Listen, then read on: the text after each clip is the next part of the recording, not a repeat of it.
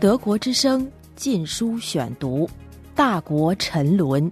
写给中国的备忘录，作者刘晓波，由台湾允晨出版社出版发行。第三卷，勿将沉沦当崛起。第五章，在大国崛起的背后。二零零六年的中国，如若列举引人注目的公共话题，当然少不了央视热播的专题片《大国崛起》。十一月十三日至二十四日，央视经济频道隆重推出十二集大型电视纪录片《大国崛起》，一套共八册的同名系列丛书也已同步发行。这是一部以世界大国的兴衰史为题材，并跨国设置的大型电视系列片。从筹备到制作完成，历时近三年。七个摄制组分赴葡萄牙、西班牙、荷兰、英国、法国、德国、日本、俄罗斯、美国九个竞相登上世界舞台的世界大国进行实地拍摄和深入采访，分别诠释了各大国五百年的兴起史。该片的主要策划群体大都来自体制内持有自由主义价值观的开明学者。还采访了中外一百多位学者，可视为学术与电视的合作。该片多少跳出了以往的宣传模式，极力淡化艺术形态色彩，转而采取一种相对客观中立的叙述，介绍了世界九大国的崛起，提供了比较丰富的历史知识，特别是对英国和美国进行了重点介绍。这可是两个对世界历史进程发生过主导性影响的民主国家。也对源于西方的自由贸易、市场经济和宪政民主等现代化制度有所肯定。令外界感兴趣的背景是，该片主创人员坦诚，这个历经三年完成的专题片，最初的启动主要得益于中共高层的意愿。二零零三年十一月二十四日，党魁胡锦涛主持的中共政治局进行了第九次集体学习，内容是十五世纪以来世界主要国家发展历史考察。由中国两位专家系统讲述九个国家的兴衰史。据该片总编导任学安回忆，二零零三年十一月底的一个清晨，我在上班途中听到收音机里播报了一条新闻：中央政治局集体学习十五世纪以来世界主要国家的发展历史。九大国五百年，在北京嘈杂拥堵的三环路上，突然之间听到来自遥远浩瀚的历史的声音。一个念头让我激动不已。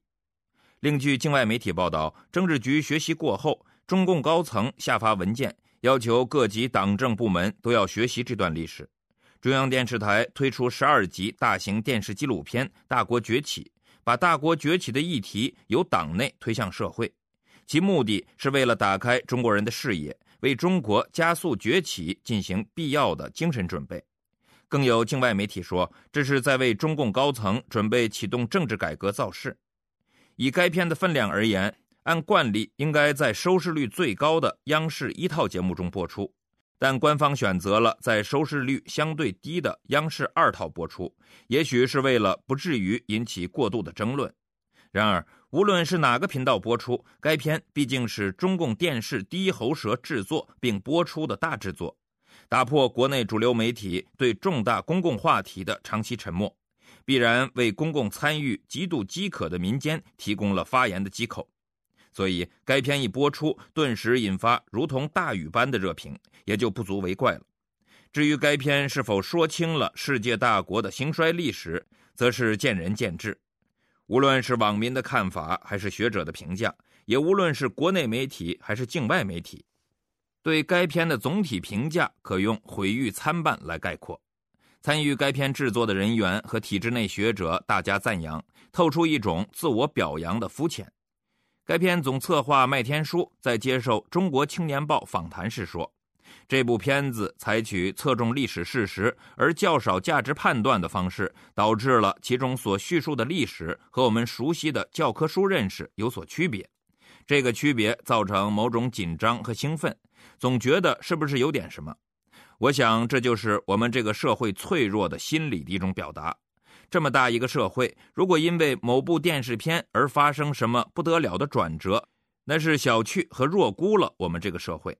他还谈到这部片的三大正面价值：第一，让公众了解什么是历史理性；第二，呼唤一种中国历史缺少的妥协精神；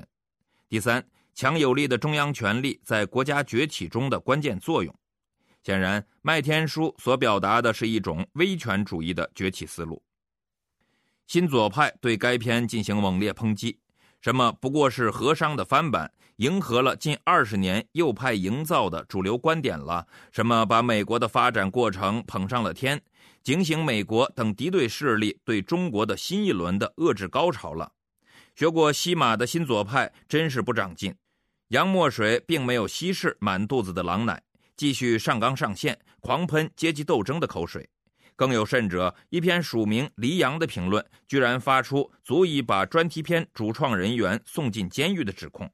和商煽动动乱，崛起煽动政变。此前不久，新左派对讨论改革的西山会议进行舆论围剿，就有左客在网上贴出致北大党委的公开信，必须对贺卫方的反党言论严肃处理。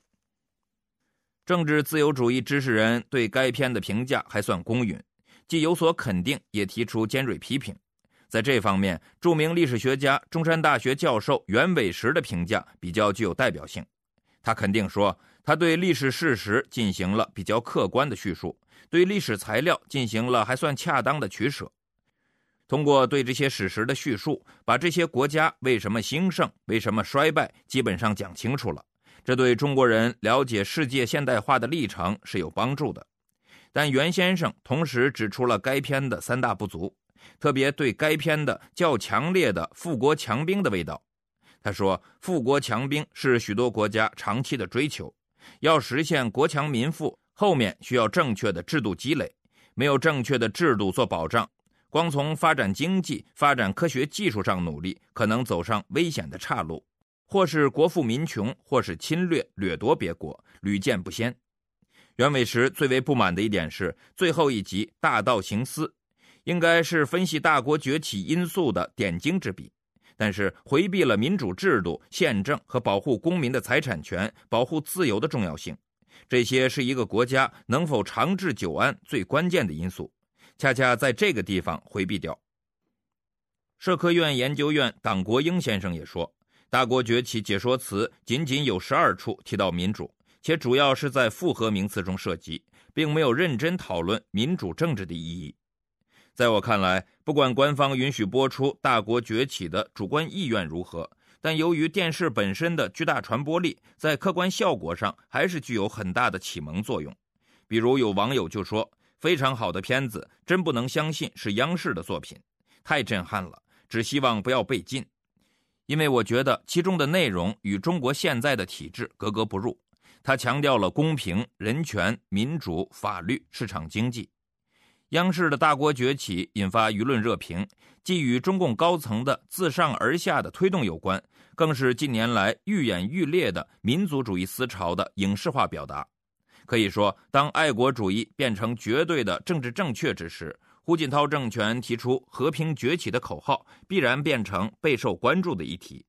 比如，截至二零零六年十二月十二日，百度一下“大国崛起”，搜索到的条目竟然高达一百八十二万多条。谷歌搜索到的条目更是高达近三百万条。德国之声《禁书选读》，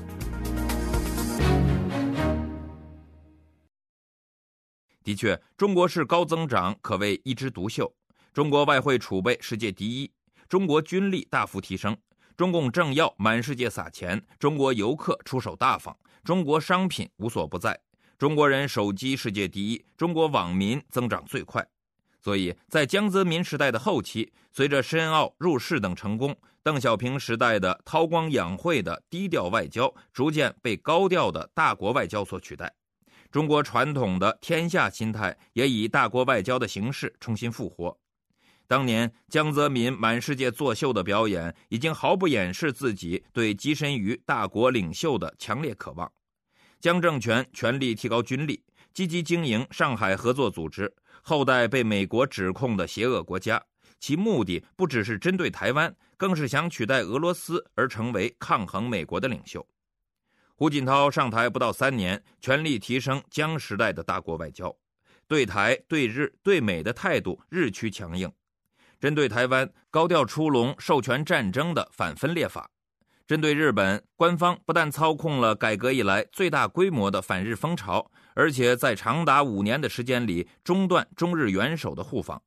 针对美国，由于胡锦涛就任国家主席后首次访美受挫。胡锦涛便有意联合世界上的反美国家，从邪恶国家朝鲜、伊朗到越来越独裁的俄罗斯，从古巴到委内瑞拉，皆变成胡锦涛政权的亲密盟友。胡锦涛与普京发表联合宣言，不点名的警告美国，中俄联合举行大型军演，也有给美国看的意味。与此同时，胡文等高官开始了遍及拉美、中东、非洲、亚洲的金钱外交。二零零六年十一月四日至六日召开中非合作论坛北京峰会，中国仿佛回到了毛泽东时代的第三世界外交，居然不惜花大钱请来非洲四十八国元首，共同拱卫着中共党魁胡锦涛，很有点众星朝北斗的意味。德国之声，禁书选读。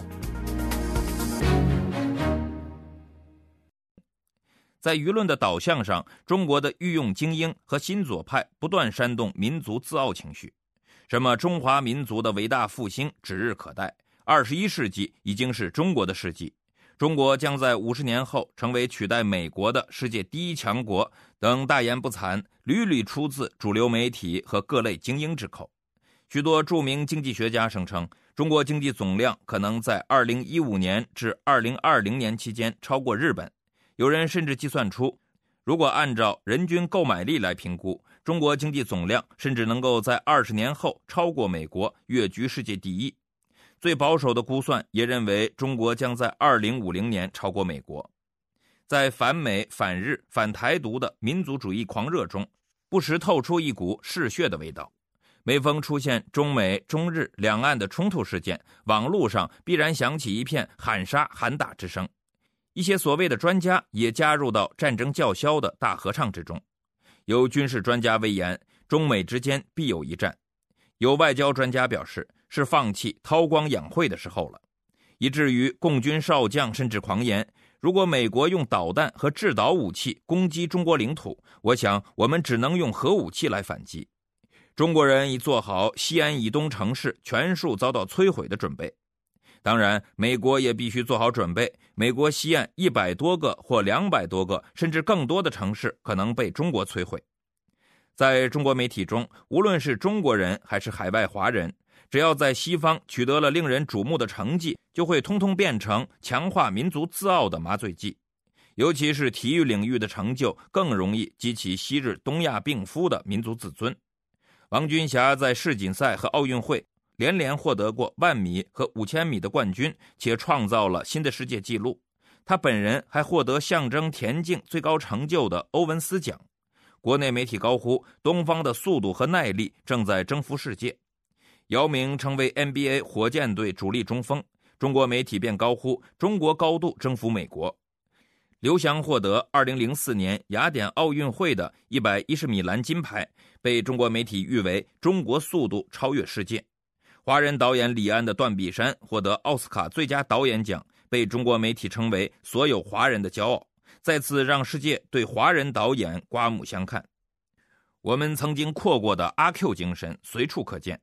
汉唐盛世和康乾盛世不断被搬上银幕。马踏匈奴的汉武大帝，驰骋欧亚的成吉思汗，最早下西洋的郑和远航，扩大了中国版图的康熙乾隆。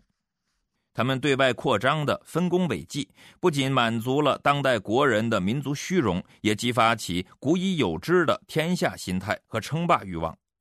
与此同时，中国崛起已经变成西方世界的流行话题。一个强大的中国正在崛起，中国雄狮猛醒之类的评论不绝于耳。西方舆论种种关于中国崛起的议论，西方政要和各类精英不断惊呼。国际权威组织发布的每一项中国利好的消息，都是对中国民族主义的强烈刺激。中国不但自视为腾飞的巨龙，也确实越来越把自己当作猛醒的雄狮。德国之声，禁书选读。在我看来，尽管中国的国力、军力有了很大的提升，但现在的中国还远不具有可以抗衡自由国家的软硬实力，也谈不上二十年后超越美国，成为可以称霸世界的第一强国。所以，西方人热炒中国威胁，对他们自身是一种警示，而对世界格局而言，则有点危言耸听。中国人陶醉于大国崛起。对自身是一种极度自卑后的反弹，而对西方世界显得过于轻浮。然而，不争的事实是，被独裁政权误导的民族主义，被狂热民族主义绑架的民心，正在走向丧失理智和泯灭普世价值的盲目，已经为在独裁称霸背书。那种愚昧而可怕的天下心态正在迅速复活，已经再次把中国引向危险的边缘。部分中国人已经狂热的失去起码的理智，开始把独裁政权臆造的幻觉当真，以至于国人越发陶醉于虚构的神话，只愿看繁荣崛起的一面，而不愿看凋敝衰落的另一面；只愿听来自西方世界的赞美，而不愿听来自西方国家的批评；既不愿意正视制约中国发展的制度和资源的双重瓶颈。也不愿意承认在软硬实力上与主流国家之间巨大差距的现实。跛足改革支撑的经济增长，让中国付出的综合代价之大，是其他国家崛起过程中难以比拟的。中国廉价商品来自劳工权力的匮乏及其血汗工厂，也来自粗放型增长模式背后的能源浪费和环境破坏。在中共大订单，特别是花大钱从俄罗斯购买尖端武器的背后。是独裁政权对全民资源的高度垄断和任意挥霍，民脂民膏。在中国游客满世界撒钱的背后，是权贵私有化和制度腐败造成的两极分化。在看似稳若磐石的社会秩序背后，是愈演愈烈的官民冲突和此起彼伏的民间维权。更为令人沮丧的现实是，民族主义骄狂的背后是缺少文明价值支撑的民族意识。一种原始丛林伦理、主奴人格，遇强者是奴隶，遇弱者是主子。落魄时极端自卑，以坐稳了奴隶地位而得意；发达了目中无人，随时拿着君临天下的主子派头。这样的民族意识很难崛起为自立自尊的文明人，他们只能接受统治者的灌输、欺骗和恐吓，如同大人连哄带骗地管制着孩子们。他们没有自己的头脑、尊严和人格。无法独立行走和独立思考，统治者用小恩小惠贿赂着，用皮鞭恐吓着，用歌舞升平娱乐着，用谎言毒化着国人的灵魂。在人类历史上，凡是独裁崛起的大国，拿破仑的法国、希特勒的德国、明治天皇的日本、斯大林的苏联，不仅无一例外的衰落了，而且无不给人类文明带来巨大的灾难。相对而言，英国和美国的崛起就与上述的独裁崛起极为不同。两国都是以自由宪政立国，由此避免了大起大落的动荡，也很少遭遇内忧外乱的大灾难，可以称为长治久安的大国。如果说大英帝国随着殖民时代的结束而回归正常国家，那么美国的崛起则完全不同于殖民时代的任何大国。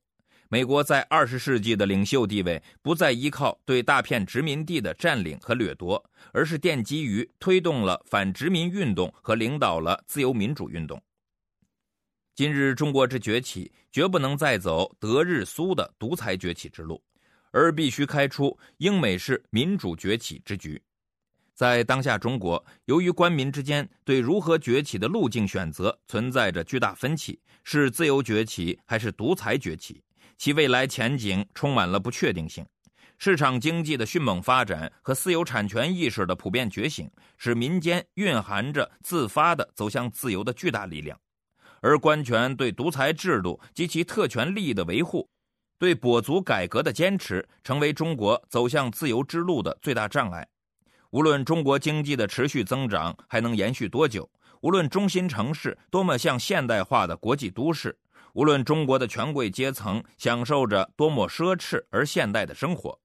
只要中国仍然是个一党独裁的国家，中国就无法崛起为成熟的文明国度。所以，国际主流社会必须高度关注的事实是：今日的独裁中共与自由世界的博弈，已经完全不同于传统的集权苏共。中共不再固守意识形态及其军事的对抗，转而致力于发展经济和抛弃意识形态，广交朋友。既在经济上进行市场化改革，并力求融入全球化，又在政治上固守独裁体制，全力防止西方的和平演变。君不见，钱包鼓起来的中共政权正在全世界展开金钱外交，它已经变成其他独裁国家的输血机。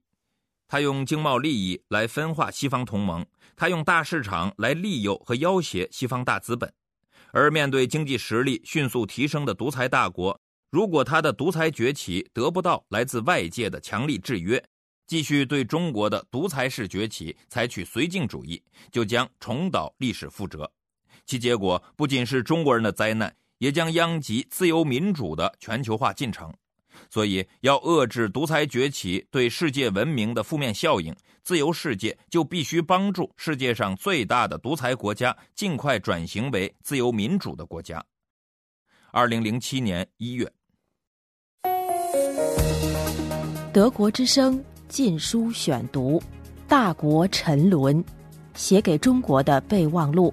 作者刘晓波，由台湾允晨出版社出版发行。